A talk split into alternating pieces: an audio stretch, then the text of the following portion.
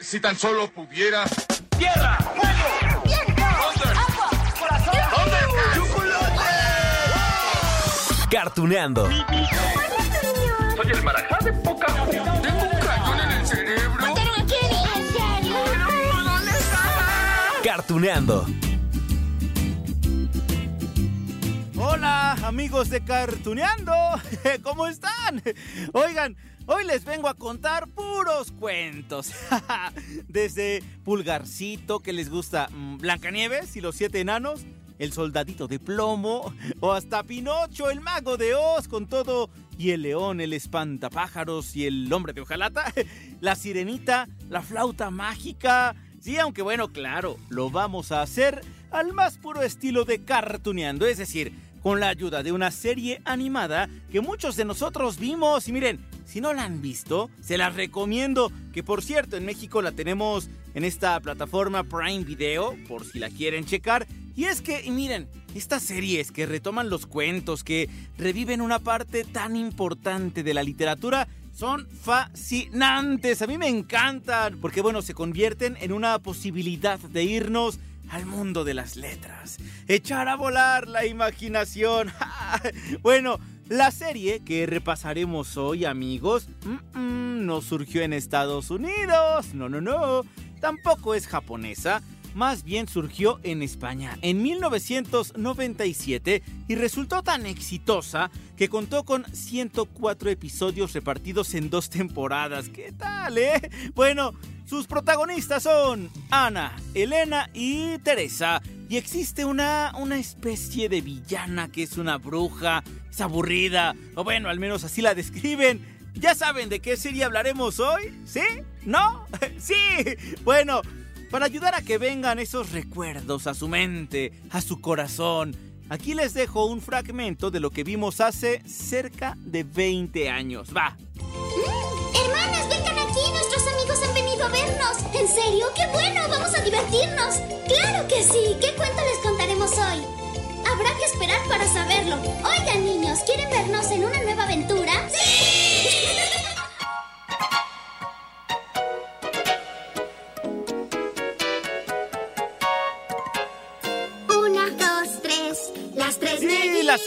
Las Tres Mellizas, que, que miren, quizá el título tiene sus errores porque de acuerdo a lo que yo leí, a lo que yo investigué, una cosa es mellizos, otra cosa es gemelos y otra cosa es trillizos o, o partos múltiples, ¿no? Pero bueno, hablamos de una serie animada donde vemos a tres hermanas con divertidas aventuras gracias a su imaginación y al poder de los cuentos, a los relatos, a las novelas y demás historias fantásticas que se han contado o leído de generación en generación. Ya les mencionaba, ¿no? Hace ratito los nombres de algunos cuentos que son retomados en esta caricatura, pero tenemos más títulos, claro. Por ejemplo, Alibaba y los 40 ladrones. Ay, el flautista de Hamelin, ¿sí se acuerda, no? El de las ratas. Hansel y Gretel con todo de la bruja malvada. El gato con botas, pero sin Shrek, sino el verdadero gato con botas. Oliver Twist. Ay, Robin Hood. Ah, el libro de la selva. Merlín. Bueno, hasta hablan de ese hechicero Merlín de King Kong. De Leonardo da Vinci, de, de Cleopatra, de Cristóbal Colón. ¡Cielos! Creo que a nuestros amiguitos les gusta que les contemos cuentos. ¡Claro que les gusta y además se ríen mucho de todas nuestras travesuras! Oigan, niños, díganos una cosa. ¿Quiénes son sus amiguitas favoritas? ¡Las tres mellizas! ¡Eso es, las tres mellizas! Quédense ahí porque enseguida vamos a divertirnos mucho. ¿Qué esperamos? La serie de las tres mellizas no, no tiene precisamente un hilo conductor. Digamos que cada capítulo es una aventura por separado, aunque su objetivo era rescatar las enseñanzas, las moralejas, los valores encerrados en cada uno de estos relatos.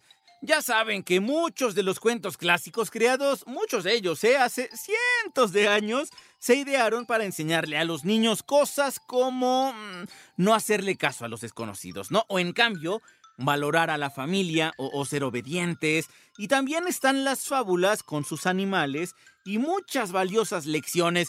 Justo por eso, pues gustó tanto la serie, ¿no? Porque era una forma de aportar a los niños, y no tan niños, no solamente de España, sino de 158 países a los que fue transmitida esta serie. Bueno, les digo que fue un éxito, digo, no en balde se tradujo a 35 idiomas y en México también recibió un doblaje nuevo para que la serie fuera más cercana al público de esta parte del mundo. Y así se escucha Las Tres Mellizas en nuestro país. Escuchen esto. Mira, aquí está, la página que estábamos buscando. La página de las hadas madrinas. Hada madrina disponible en corto tiempo para trabajos urgentes y difíciles. Satisfacción garantizada. Para contactarme, solo recite el hechizo siguiente. Naranja piña, pera mandarina. Queremos ver una verdadera. ¿Reconocieron la voz? ¿Sí? A ver, a ver, ¿quién la reconoció? Es de alguien que han escuchado en infinidad de series y películas. Es más, ya la escucharon aquí en Cartuneando porque ya la entrevistamos. Haberá hecho Sakura Card Captor uh, intensamente, fue Alegría. En Sailor Moon fue Rini o Chibimun o Chibiusa.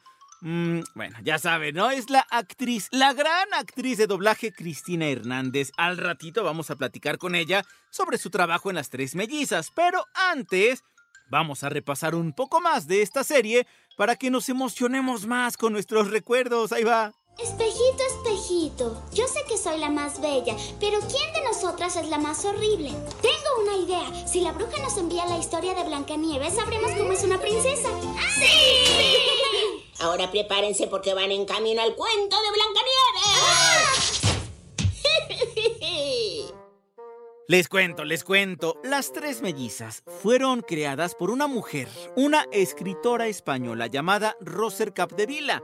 Ella actualmente vive, sí, tiene 82 años de edad, y en la década de los 80, en 1983 para ser exactos, Roser comenzó a escribir e ilustrar cuentos infantiles. A eso se dedicaba ella. Bueno, tenía precisamente tres hijas, trillizas. Nacieron en 1969 y entonces la inspiraron pues para dar rienda suelta, dar paso a su máxima creación, es decir, la serie de la que hablamos hoy. A la bruja aburrida la incorporó dos años después de la publicación de sus primeras aventuras y también tuvo su éxito porque pues representaba a estas personas que parecen amargadas por todo, que todo le ven su lado negativo, estas personas que conocemos, ¿no? Y bueno, que les faltó ser niños. Ella, ella, escuchen, es la bruja aburrida. Mm, Las tres mellizas se portan bien esta noche. Están viendo televisión tranquilamente. Ah, no es divertido cuando se portan bien. Oigo un ruido extraño. ¿Qué cosa es? Parece que... eh, eh, eh, ¡Ah! ¡Es un helicóptero! ¡Y está siguiéndome! Pero ¿saben qué? Es que bueno, a esa bruja hay que agradecerle mucho, en serio. Digo, gracias a ella, Elena, Ana, Teresa, pues eran transportadas mágicamente con hechizos y toda la cosa al interior de los cuentos, como si fueran tres personajes más.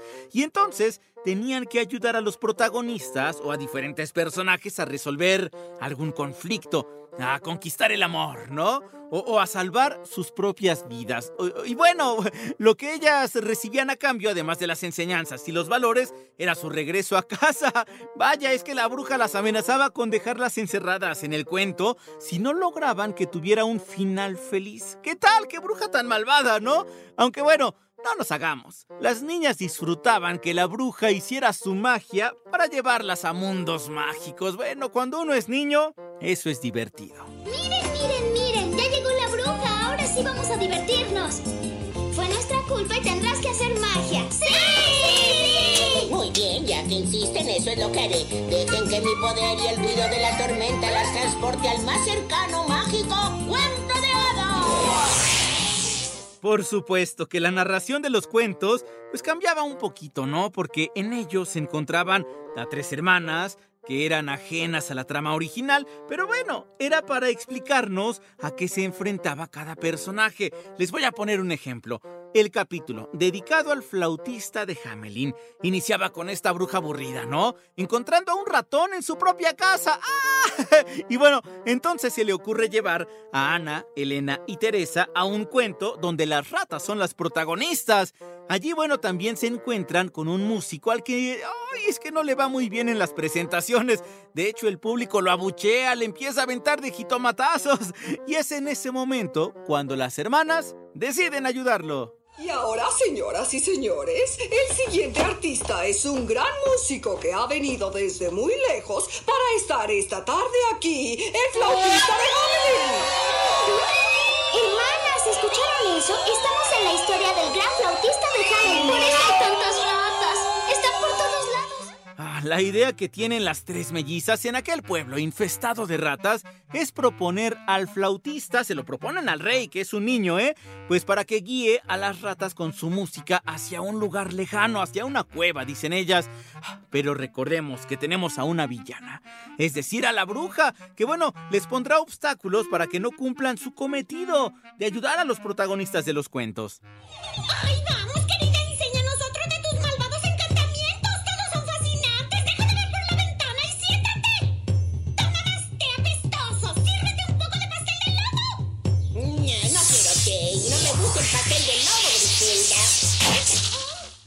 Aún así, las niñas ah, siempre se salen con la suya, porque afortunadamente son expertas en los cuentos, saben cómo es el desarrollo, cómo es que deben ayudar, y en este caso le dicen al flautista que su música encanta a las ratas y que basta con tocar su instrumento musical para liberar al pueblo de Hamelin de la plaga. ¿Sabe? Aún puede hacer que esto tenga un final feliz y luego convertirse en un famoso rey. ¿Lo crees?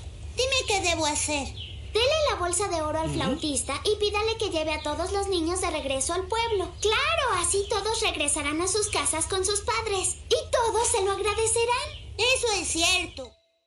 Sí, sí, sí, quizás suene simple, pero la verdad es que esta serie tiene ese potencial de acercar a los niños, a los jóvenes, a los adultos también, a los libros, a los cuentos, a las grandes novelas. Y eso es invaluable. Es que miren, no solo abordan los cuentos de los hermanos Grimm o de Hans Christian Andersen, que son fabulosos, me encantan. Bueno, también acercaban a los grandes títulos de la literatura universal. Bueno, al ser una serie española, por ejemplo, pues era casi obvio que dedicaran un capítulo a quién. Pues a la novela de Miguel de Cervantes Saavedra, es decir, el ingenioso caballero Don Quijote de la Mancha que tanto le encanta a mi papá, y yo sé que a muchos de ustedes también, fue publicado en 1605. Ok, pues en este episodio de Don Quijote, pues inician con las trillizas visitando una biblioteca, ¿no? Pero hacen mucho ruido, pero por culpa de la bruja, porque las tira, las tira con todo y libros. y además, pues ella las envía a la Mancha, al imperio español lleno de caballeros, de molinos, de aventuras.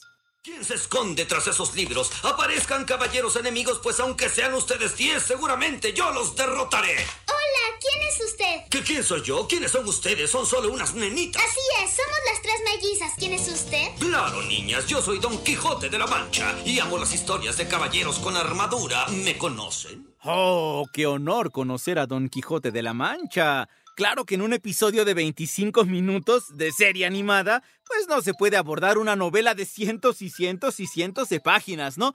Pero al menos es un acercamiento a este tipo de historias. Imagínense el logro que significaría que gracias a una serie animada, algún niño, alguna niña, pues alguien se haya animado a leer estas novelas tan fabulosas, tan fantásticas, tan famosas, y conocer a personajes como Sancho Panza o como Dulcinea. Oh, adorable Dulcinea, ¿acaso eres tú? Aquí estoy, amada mía, tu caballero de brillante armadura. Déjame contarte mis aventuras al oído sartén. Oye, amigo, sé que estás loco por mí, pero francamente, si trataras de levantarme, te saldría una hernia. Oh, maravillosa criatura, dame una muestra de tu afecto. ¡Ay, me encanta este poder que tienen las caricaturas para transportarnos con su magia a los libros! A ver, ya lo vimos, eh, sí, en su momento con las series Remy, con Heidi, con Tom Sawyer, la familia Robinson, todas ellas basadas en grandes novelas. En el caso de las tres mellizas, pues también dedican capítulos a Los Caballeros de la Mesa Redonda, a los Siete Samuráis, a Oliver Twist, inclusive a Helena de Troya, que es un personaje de la mitología griega, la hija más hermosa de Zeus. Bueno, en el capítulo dedicado a Helena, vemos a Ana, a Helena, y a Teresa, la tocaya, bueno, ahí está también, en plena temporada olímpica. Recordemos que los Juegos Olímpicos nacieron en Grecia y bueno, eso es en la actualidad. Y entonces la bruja aburrida decide enviarlas a algo que tiene que ver con Grecia. y allí las envía con todo y guerra, con todo y el caballo de Troya. Escuchen esto. Menelao, viniste por mí. ¿Para qué es el caballo? Para ustedes. Y bien, Elena, cariñito, ¿qué te parece tu caballito? Elena, ¿dónde estás? ¿Ah? Elena de Troya, ¿dónde estás? Insisto, insisto, ¿eh? Para que quede bien clarito. Para adaptar todos estos relatos en una serie animada, claro que se toman licencias literarias o creativas.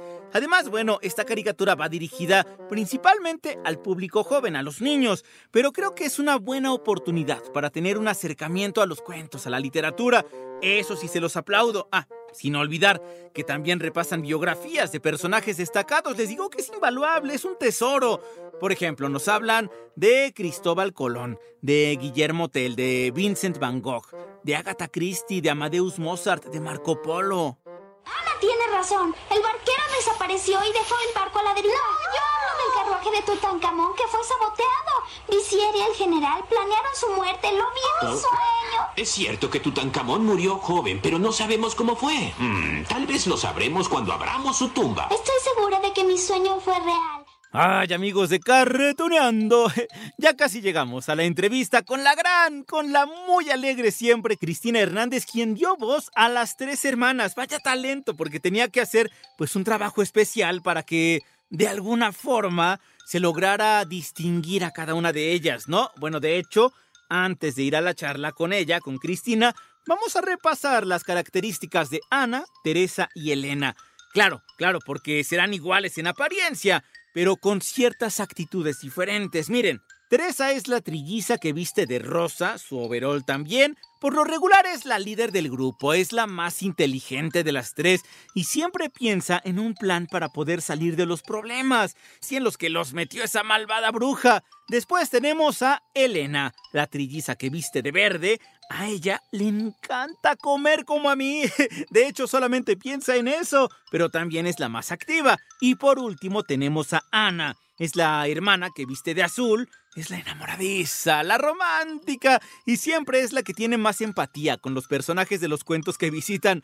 A ver, a ver, vamos a ver una escena, a ver si distinguen quién es quién. Quiero saber que nuestro castillo no se caerá si calculamos la raíz cuadrada de la hipotenusa y sumamos las líneas verticales que lo atraviesan. con calma! ¿Ves? Ya la puse y el castillo no se cayó. Debemos terminar de construir el castillo deprisa para poder sorprender a la bruja en cuanto despierte. ¡Le encantará! Es un castillo muy hermoso, tan hermoso como el del cuento de Cenicienta. ¿Sí supieron? ¿Quién era Ana? ¿Quién era Elena? ¿Quién era Teresa? sí, yo sé que es difícil, ¿verdad? Pero bueno, ahorita tendremos más detalles con Cristina Hernández. Ya solo me resta decirles que el éxito de esta serie derivó en una película que se estrenó en 2005 y se llamó Las Tres Mellizas y el Enigma de Don Quijote. Bueno, dicho todo lo anterior, amigos, ahora sí. Les dejo aquí la charla con la maravillosa, con la siempre alegre, siempre tiene una sonrisa, Cristina Hernández sobre las tres trillizas. Uno, dos, tres, un mundo mágico. Nuestra bruja nos deja conocer también. Cristina, fíjate que hace poco estaba revisando todo lo que hay en streaming y por supuesto que sales en todo, ¿no? Pero uno de esos eh, trabajos que, que hiciste fue esto de las tres mellizas, que yo fíjate que no le había eh, eh, puesto tanta atención. Y cuando escuché pues a las tres mellizas, a Elena, creo se llama Ana, ay, se me fue el nombre de, de- de la tercera melliza, pero allí estás tú con las tres, caray.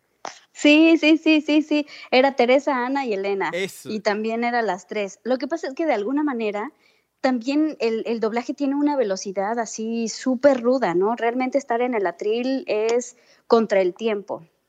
Entonces, imagínate que, que tienes a esta chava que no es tan niña, que no se va a cansar como un niño, pero que tiene voz de niña. Entonces, oro, ¿no? o sea, para cualquier director eso es oro, te lo digo ahora como directora, ¿no? Que tengas realmente a alguien que suene de verdad como niño y que trabaje a la velocidad de un adulto, uff, es una belleza. Entonces, claro que en esa época yo era la más joven dentro de todos, eh, de todos los adultos, era la más joven a la que le, sí le salió una voz muy natural de niña, sonaba totalmente a niña, estaba más grande que los niños adolescentes, que a ellos sí les iba cambiando la voz y a mí nomás no me cambiaba, ¿no? O sea, tomaba ciertos matices, pero no me iba cambiando. Entonces yo podía seguir trabajando con mi voz de niña.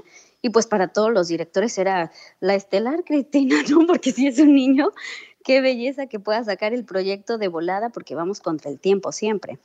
Entonces, eso también yo creo que fue una gran ganancia, ¿no? Una bendición. Tener la voz tan joven ha hecho que tenga también todas esas oportunidades, porque hace que sea como único. No, hombre, aparte, pero es que aparte de la voz, es que yo lo que quiero enfatizar también, y siempre lo hacemos aquí en Cartuneando, Cristina, es que ustedes son actores y actrices, que no solamente es que tienen esa voz o ese privilegio, como le quieran llamar, bendición, voz bien trabajada, bien cuidada, porque no solamente es el hecho de tener la bendición y ya es el hecho de cuidarla y trabajarla, es que ustedes son actores y actrices. Entonces, tú, por ejemplo, estás en esos tres personajes de las, de las trillizas y ellas interactúan, y el hecho de, de tener tres personajes al mismo tiempo y de platicar contigo mismo, pues obviamente no es lo mismo, ¿no? Cosa que también ya había platicado con eh, Ricardo Tejedo que en alguna ocasión cuando hizo, por ejemplo, a Gollum. Entonces ya ustedes están pulidos con esto. Fíjate que para mí hacer las tres mellizas era muy divertido porque una tenía que estar muy concentrada porque cada personaje tenía, yo le había destinado como ciertas características para que sonara con personalidad, ¿no? La cosa es que cada, cada personaje debe tener una personalidad. Entonces había destinado que para Teresa, que era la rosa, tenía que sonar más líder, entonces tenía la energía como más, sí, vamos a hacerlo, ¿no? Como súper bien puesta. Y Ana, Ana era como la que iba un poquito más lento, era la que de repente se quedaba dormida, le pasa. Entonces, a ella le ponía la onda como más, hoy, bueno, vamos a, ¿no? Y Elena, Elena era la glotona, ella siempre tenía hambre, entonces todo el tiempo decía, uy, vamos a comer unos. Entonces trataba de ubicar los diálogos, obviamente no podía grabar todo de una tirada, pero lo que hacía es que daba un ensayo y luego grababa una línea sí, una línea no, una línea sí, una línea no. Entonces, cada línea, pues eran personajes distintos. Entonces yo tenía que estar súper concentrada para saber cómo cambiar la actitud. Y con eso me iba a la segunda vuelta y entonces grababa las otras líneas que me faltaban.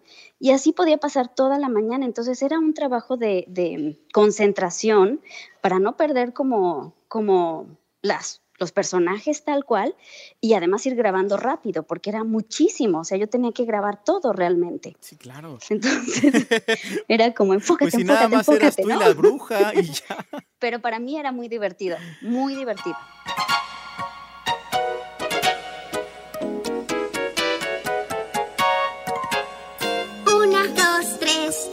¡Qué tres genial! ¿No creen, amigos? A mí me fascinan los cuentos. Ay, las series animadas que hablan de ellos me encantan, se los juro.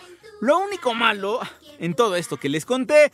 Ay, es que debido al éxito de las tres mellizas, la casa productora que se llama Cromosoma, está en España, esa es la que realizó la serie, pues se quiso quedar con los derechos de la caricatura. Ja, eso no se hace. Bueno, tiene una creadora, ¿no? La escritora que les comentaba hace rato, la señora Roser Capdervila. Entonces, esta señora en 2017, pues tuvo que entablar una demanda. Después vino un litigio, cuatro años de proceso legal y por fin en 2020, pues ya le dieron la noticia de que le regresaban los derechos de su adaptación de las tres mellizas. Bueno, ya esperaremos también más noticias porque debido a que la señora Roser Capdevila recuperó su obra maestra, pues ya le propusieron allá en España hacer una nueva adaptación y sí, ya le dieron visto bueno. Por lo pronto yo les propongo, miren, ver los 104 capítulos que tenemos de esta serie original que están en Prime Video y entonces ya podrían ustedes decidir qué ver, qué no ver, pero aparte yo creo, no sé, a mí me pasó. Veía ahí el título de La Sirenita y pues me metí a ver ese, ¿no? O vi el de King Kong y me metí a ver ese. Yo creo que por eso también es tan valioso que sean capítulos por separado y cada quien el cuento que más le encante. Así que déjense encantar, amigos de Cartuneando, por esta serie animada de las tres mellizas. Déjense envolver también por la magia de los cuentos, de los relatos. Y bueno, ya nos escucharemos en la próxima de Cartuneando.